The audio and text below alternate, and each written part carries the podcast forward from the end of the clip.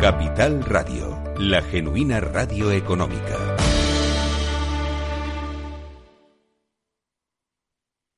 Neynor Homes les ofrece inversión inmobiliaria con Meli Torres.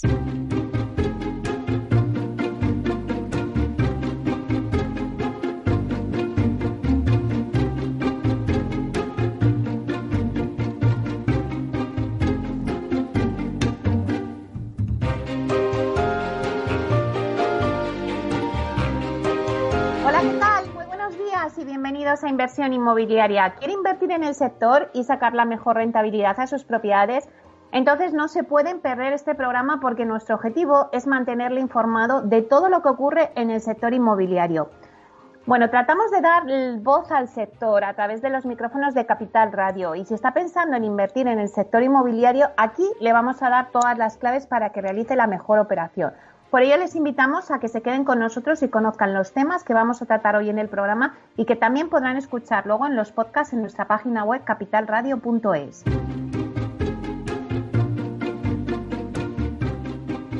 Hoy en nuestro debate vamos a hablar de los jóvenes, de la vivienda y del COVID. El COVID eh, ha agitado un poco, casi si cabe, el tablero de la vivienda para los jóvenes, porque, bueno, pues ellos ya han sufrido dos crisis profundas en la última década la actual crisis sanitaria y también la financiera de 2008. Bueno, los jóvenes deben de ser la demanda natural del mercado, deben ser quienes crean los nuevos hogares y por ello tanto las diferentes administraciones públicas como el sector inmobiliario están y estaban y ya están haciendo todo lo posible por recuperarla eh, a este sector, ya que pues bien sea en propiedad o bien en alquiler. Por ello, son muchos los informes que se van a elaborar y que ya tenemos algunos para analizar este mercado. Por ejemplo, en concreto, el de AEDAS Homes y el de Idealista Data, que son los que vamos a tener con nosotros en el debate para, para analizar un poco cuál es la situación a la que se tienen que enfrentar los jóvenes si quieren tener acceso a una vivienda. Estarán con nosotros José María García Gómez, que es director general de la vivienda de la CAM, para también contarnos bueno, pues cuáles son la postura de la Comunidad Autónoma de Madrid que ya tiene previsto pues algunos programas para que puedan acceder los jóvenes tanto a la vivienda en propiedad como en alquiler. También contaremos con Jorge Valero, que es director de Data y Estrategia Digital de AEDAS Homes, y con Daniel del Pozo, que es director de Idealista Data y que, bueno, pues hacen estudios semanales y quincenales. Vamos a repasar la actualidad de la semana inmobiliaria con Francisco Iñareta, que es el portavoz del portal inmobiliario Idealista y que hoy nos habla sobre la rentabilidad por alquiler de los principales productos inmobiliarios en todas las capitales españolas en el tercer trimestre de 2020. Después, Susana de la Riva, directora de Marketing y Comunicación de TINSA, nos va a traer el dato inmobiliario del día. Este dato hoy va sobre la superficie media de las viviendas de obra nueva que se compraron en 2019 en España. La promoción de la semana pues viene de la mano de Pablo Fernández Gregorio, que es director de producto terciario de Haya Real Estate. acaba de lanzar el proyecto Meira, que es una plataforma web de venta de activos terciarios y de propiedades todo de Sareb y accesible además solo para inversores profesionales. Luego en Aula de Innovación con Vía Celere vamos a, a través de la Wikicasa, vamos a conocer los estatutos de la comunidad y de cómo se integran en las promociones y nos lo contará Víctor Portela, responsable de marketing y comunicación de Vía Celere. También analizaremos en nuestra sección de urbanismo el nuevo barrio residencial de Carabanchel, donde se situaba la antigua cárcel de Carabanchel. Bueno, pues por fin, tras 10 años eh, que está atascado, ahora ya hay vía libre para rehabilitar y dar vía a toda esa parcela del sur de Madrid con 172.000 metros donde se prevé construir 600 viviendas. Pablo Cereijo, que es consejero delegado de Visualur, nos va a contar este nuevo desarrollo. En la sección de la vía sostenible con Vía Agora vamos a hablar de los ODS, qué son los Objetivos de Desarrollo Sostenible y cómo lo está incorporando Vía Agora. Anelisa Rodríguez, que es directora de la Fundación Gómez Pintado de Vía Agora, nos lo va a contar. Y por último, pues la entrevista de la semana se la dedicamos a Urbanitae, que es la plataforma financiera participativa autorizada para operar en el sector Procter por la Comisión Nacional del Mercado de Valores y que se ha posicionado como la plataforma de crowdfunding inmobiliario más valorada de Europa. Diego Bestar, que es el CEO y el fundador de, de Urbanitae, bueno, pues nos contará cuál es la estrategia de Urbanitae para los próximos meses y si está afectando el COVID a la inversión inmobiliaria. Como ven, un programa muy variado, así que ya, pues no podemos perder más tiempo. Comenzamos.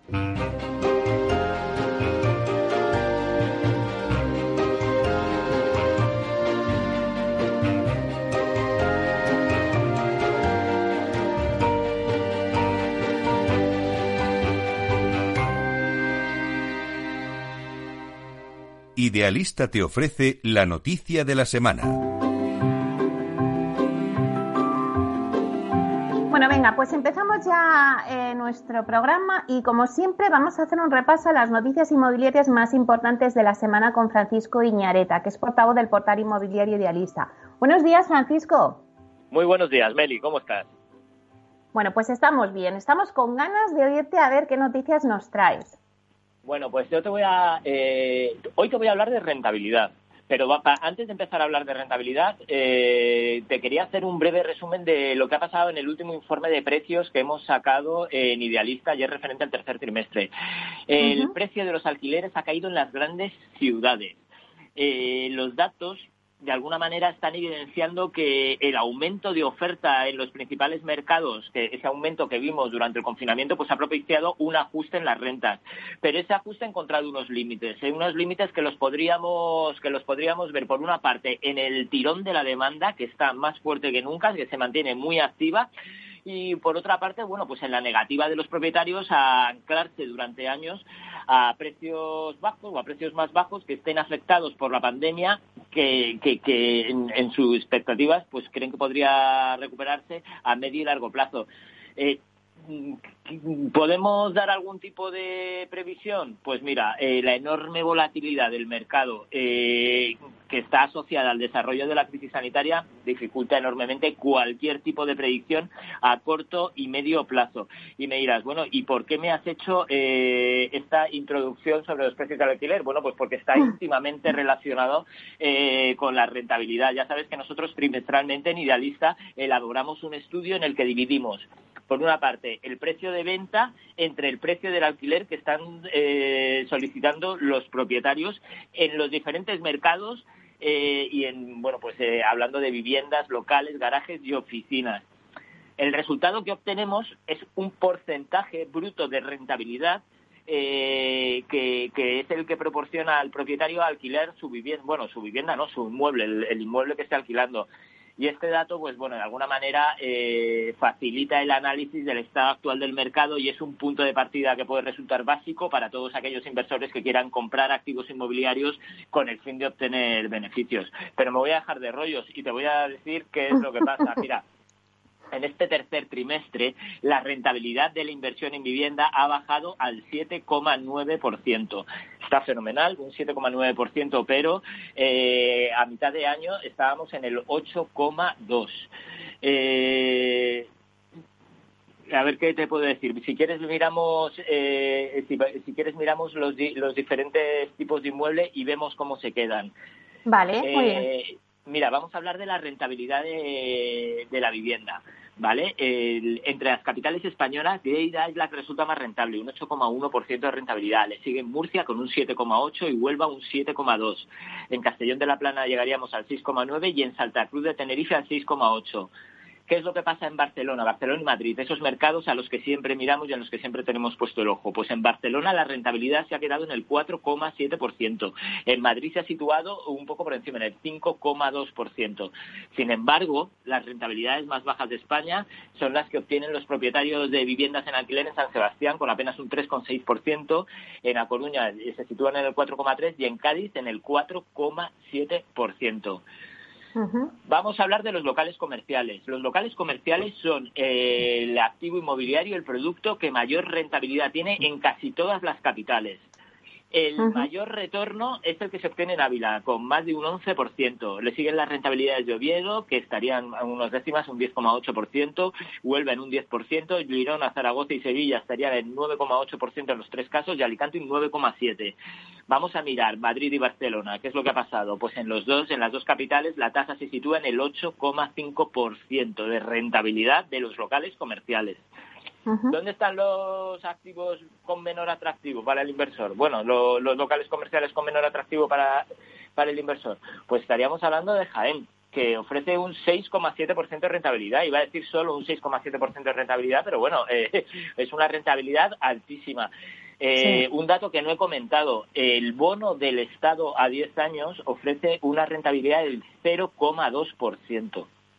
Fíjate, o sea, que... estamos hablando de que cualquier tipo de inmueble, eh, o sea, de, activo inmobiliario multiplica por 20, en el peor de los casos, la rentabilidad. Unas, tasas bastante altas. Eh, hablamos de oficinas. ¿Qué es lo que pasa? Pues las oficinas de Sevilla son las que presentan el retorno más jugoso entre todas las capitales. 13,5% de rentabilidad bruta. Le sigue Toledo con un 10,8%, Zaragoza un 8,7% y Andría un 8,5%. Vamos a Madrid, eh, donde, la, donde la rentabilidad se situaría en el 6,9% y en Barcelona la rentabilidad se sitúa en el 6,7%. ¿Vale? Y los garajes, eh, que siempre lo repetimos, pero en el imaginario colectivo siempre ha sido como un, o sea, un activo inmobiliario eh, de gran rentabilidad, pues son en contraposición el producto menos rentable para el inversor en la mayor parte de las capitales. Aún así, encontramos capitales como Murcia, donde tiene una rentabilidad del 9%, en Ávila se situaría en el 8,6% y en Las Palmas de Gran Canaria un 8,3%. En Barcelona la tasa de retorno se mantiene en el 6,3% y en Madrid baja hasta el 5,1%. Bueno, pues al final, sí. No, no, digo, este sería el informe, el informe que acabamos de lanzar hace eh, 20 minutos, lo acabamos de lanzar a medios, o sea que lo tienes fresco, fresco. Sí, sí, sí. La verdad es que vemos que al final las oficinas pues sigue siendo el producto más rentable, ¿no? Como nos decías, con un 11,2, también los locales comerciales con un 9,3, garajes un 8,4 y viviendas un 7,9. Y sobre todo me llama muchísimo la atención lo que has dicho, ¿no?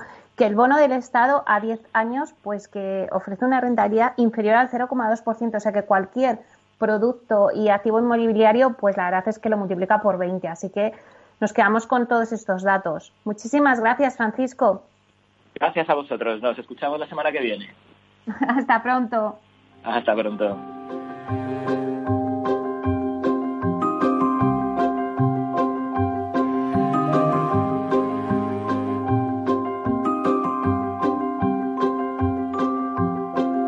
Inversión inmobiliaria con Meli Torres.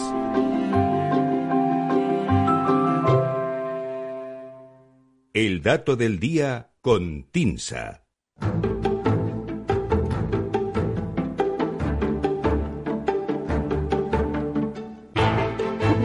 Bueno, pues tras escuchar las noticias, ahora vamos con el dato del día que nos trae Susana de la Riva, directora de Marketing y Comunicación de TINSA. Buenos días, Susana. Buenos días, Meli.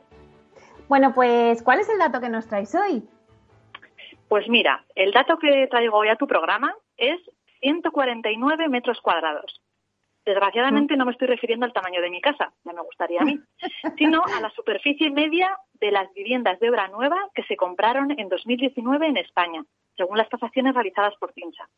Eh, TINSA cuenta con una base de datos desde 1995 con información de superficies eh, según tipología y estado. Gracias a la elevada cuota de mercado que ostenta la compañía en el sector de la tasación en España, que supera el 25%, la información que maneja es representativa del mercado de compra de vivienda financiada en nuestro país. Dicho esto, te aclaro que estos 149 metros cuadrados de media se refieren a superficie construida con zonas comunes. Los datos que maneja TINSA reflejan que esta referencia de superficie en vivienda nueva se ha incrementado paulatinamente a lo largo de toda la serie histórica, con un aumento más notable desde finales de la década pasada, es decir, desde el inicio de la crisis financiera mientras que la superficie media de la obra nueva se incrementó apenas un 9% entre el año 95 y 2008, es decir, el periodo que incluye el boom inmobiliario, entre 2008 y 2019 el aumento de la superficie media en la obra nueva adquirida ha aumentado un 21%, es decir, más del doble que la década precedente. Es innegable que la crisis de 2008 motivó cambios en el producto inmobiliario ofertado mientras que durante el boom prácticamente todo inmueble construido se absorbía en el mercado, con la crisis los promotores comenzaron a ofertar producto con superficies mayores, así como otras características para añadirle valor. La demanda se materializa en primera instancia en las viviendas de segunda mano, que es un mercado mucho más amplio. Los compradores se decantan por las viviendas que presentan ciertas características frente a otras que no las tienen. Durante la última década, el motor de la demanda fueron los compradores de reposición, que buscan en la mayoría de los casos viviendas más grandes y de mejores características. El descenso de los precios que se produjo esos años facilitó además el acceso a superficies mayores con un coste atractivo. Ello explica que las tasaciones de TINSA de vivienda usada muestren un marcado salto entre los 110, 115 metros cuadrados de media en los años álgidos del boom es decir, entre 2004 y 2007, para pasar a una banda de 125-130 metros cuadrados en las viviendas de segunda mano adquiridas a partir de 2008. Bien es cierto que sin grandes variaciones desde entonces. La vivienda nueva, por su parte, registra variaciones con un pequeño desfase temporal. Los promotores detectan las preferencias de los compradores, en este caso viviendas con unos metros extra en forma de ciertos usos, como terrazas, habitaciones más amplias, zonas de almacenaje, etcétera, y las incluyen en sus nuevas promociones. Además, la tendencia a potenciar las zonas y servicios comunitarios ha sido clara durante estos últimos años.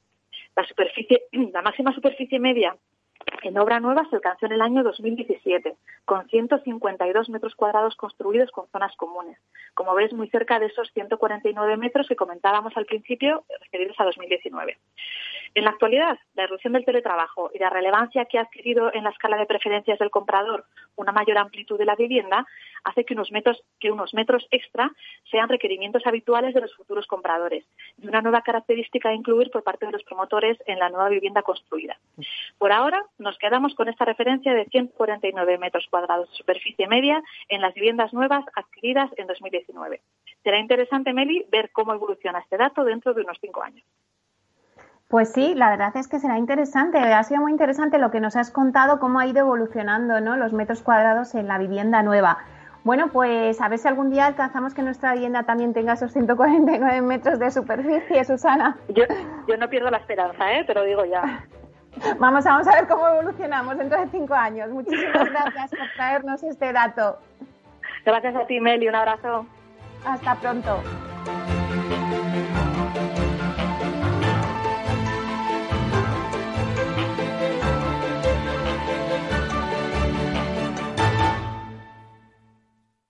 ¿Es razonable el precio que piden por esa vivienda que tanto le gusta? ¿Está pensando en vender su casa? Apueste por la tranquilidad de contar con un análisis experto de la situación legal, urbanística y física del inmueble para prevenir riesgos y establecer el valor adecuado. Contacte con el 91 372 7500 o visite tinsa.es.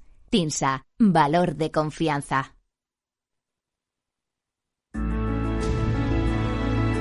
Inversión inmobiliaria con Meli Torres.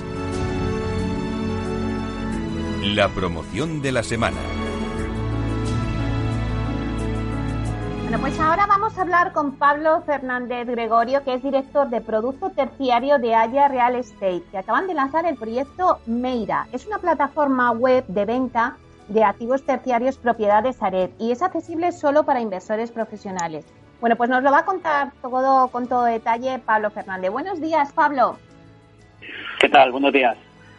Bueno, pues cuéntanos un poquito en qué consiste esta iniciativa, ¿no? La plataforma Meira que acabáis de lanzar para comercializar producto terciario de Sareb, si no me equivoco. Eso es. Primero, dar las gracias por darnos este tiempo para poder comentar esta, esta nueva herramienta que estamos utilizando en Haya Real Estate. En este caso es para comercializar, como bien has dicho, activos terciarios propiedad de Sareb y lo que queremos hacer es un, un, nexo de unión, un nexo de comunicación eh, del producto eh, de Sareb con los inversores. Mucho de, eh, de los comentarios de los inversores cuando hablamos con ellos es que necesitan tener la información de los activos que gestionamos y que hagamos nosotros un filtro previo de cuáles son los activos pues eh, más interesantes dentro del gran volumen que como sabéis que gestionamos en, los servicios. Y en este caso pues hemos seleccionado los activos terciarios de Sareb y los hemos puesto en una plataforma eh, eh, virtual en el cual el, el, inversor puede acceder, es muy sencilla, muy intuitiva, puede filtrar por tipología de producto y por provincia y ahí te viene eh, una información del activo con un dossier comercial y una información jurídica con una con la nota simple y sobre todo lo que hacemos es la posibilidad de comunicación directa con el equipo de especialistas de Haya para intercambiar información, opiniones y sobre todo para indagar más sobre, sobre el activo. Porque este proyecto nace con vocación de permanencia, ¿no? Eso es, eso es lo que queremos hacer nosotros, es una comunicación continuada en el tiempo con, nuestros inversores, que sepan qué productos estamos comercializando de Saret, que sepan, oye, cuáles son las iniciativas y cuáles son las acciones que estamos llevando a cabo y queremos que sea continuado en el tiempo para mantener esta relación y que todos los inversores que estén activos o que necesiten eh, invertir durante eh, durante el año nos tengan como referencia y puedan eh, realizar aquellas investigaciones sobre los activos que estamos gestionando.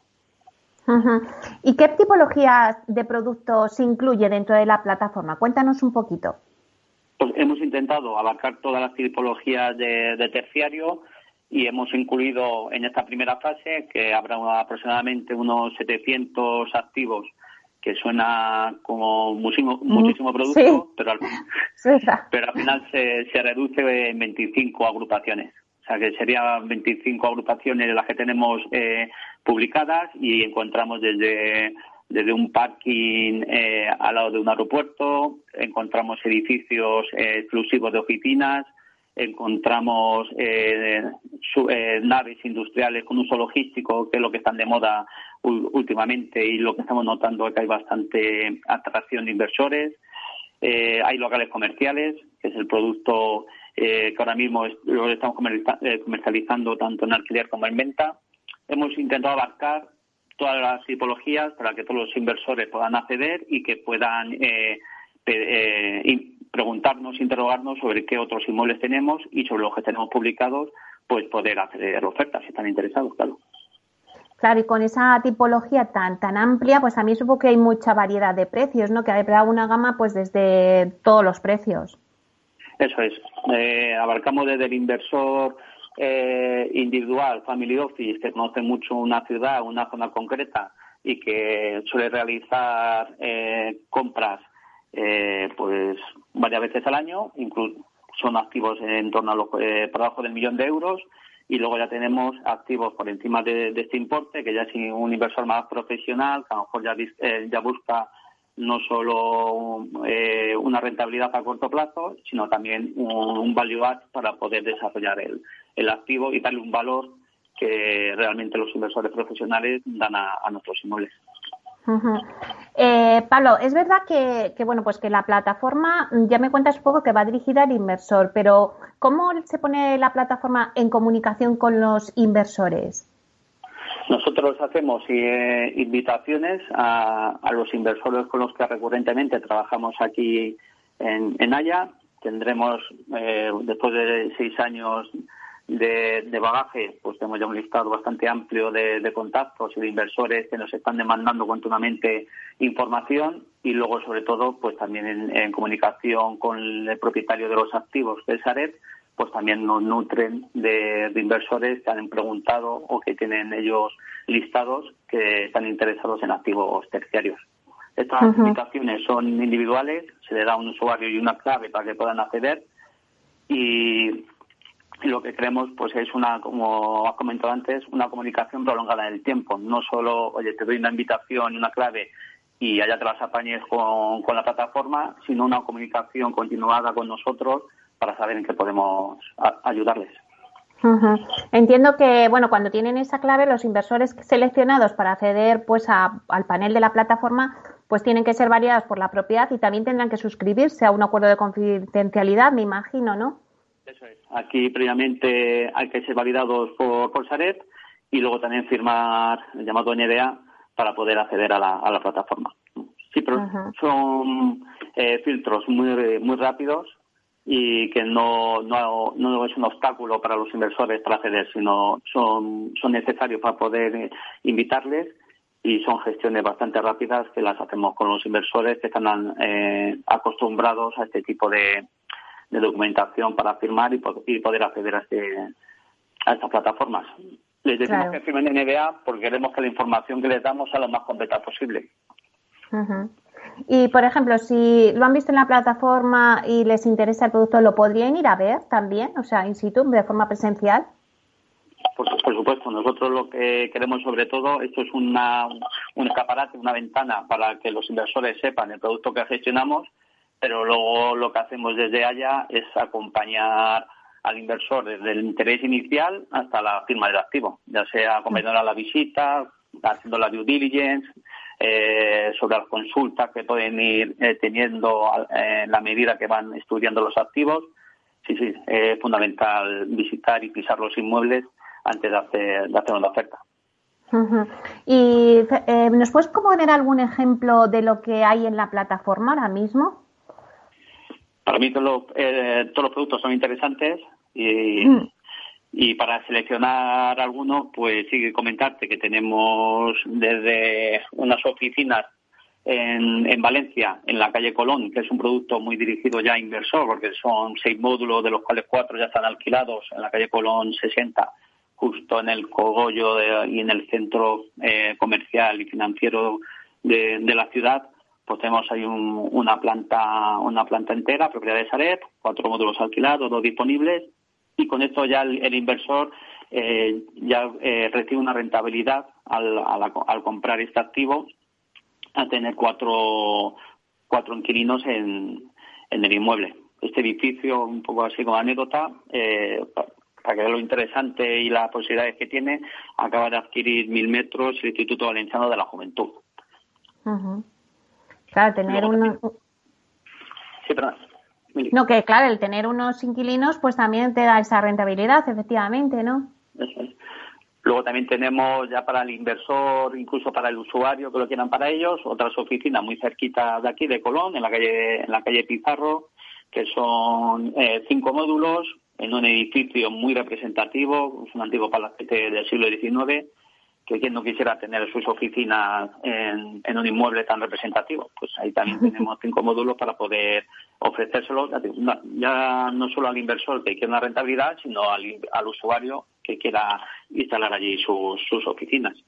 También como ejemplo, y eh, por el tema de locales comerciales, que es un tema muy muy en boca ahora mismo, eh, después del después del COVID, oye, ¿qué pasa con los locales comerciales? ¿Qué pasa con el con, con la restauración, con el comercio? Pues tenemos un, un local en, en Castellón eh, de casi 2.600 metros entre planta y sótano, muy enfocado tanto para la compra como para alquiler a, operadores comerciales. De hecho, ya tenemos a Burger King en, en el local, una parte, lo hemos segregado y está Burger King alquilado y, estamos buscando eh, que otros operadores eh, le gustaría instalarse porque es una es una ubicación buenísima enfrente del Corte Inglés, Avenida Villarreal 1, que yo creo que tiene bastante fachada, bastante afluencia fútbol, como se dice en los centros comerciales, eh, delante del local y que puede ser útil para cualquier tipo de, operador, ya sea supermercados, ya sea eh, negocio de restauración, ya sea moda. Yo creo que es un activo muy bueno para encontrar eh, no solo comprador, sino encontrar posibles inquilinos. Y luego, para mencionar, también tenemos una nave logística en Mataró, una parcela de 11.000 metros, una instalación de 5.800 metros de nave que puede ser utilizada en el estado actual o, incluso, oye, puedes hacer un llave en mano para un operador al estar a, a 30, a 30 minutos de la, del centro de Barcelona y, hacer una nave, eh, el proceso para para uno de los grandes negocios que hay ahora, que es la última milla o el negocio, el negocio online. Bueno, pues muchísimas gracias, Pablo Fernández Gregorio, director de productos terciarios de Haya Real Estate, por contarnos y este lanzamiento que habéis hecho con el proyecto Meira, una plataforma web de venta de activos terciarios propiedad de Sare. Muchísimas gracias, Pablo. Sí, yo por, último, para cualquier interesado que nos esté oyendo, nos puede mandar un correo a plataforma meira.haya.es y ahí la atenderemos personalmente, con mucho gusto. Claro que sí, pues ahí lo dejamos, plataforma meira.haya.es. Muchísimas gracias. Gracias a vosotros. Buen día. Hasta pronto.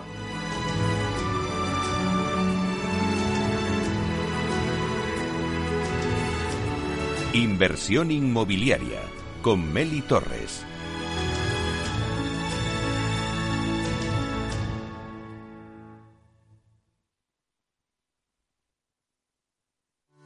A la hora de invertir, la diferencia entre la convicción y la palabrería está en el grado de compromiso que eres capaz de asumir. El nuestro es este. En Finanbest solo ganamos si tú ganas primero. Conoce todas las ventajas del Result Investment. Tienes mucho que ganar. Finanbest, tú ganas.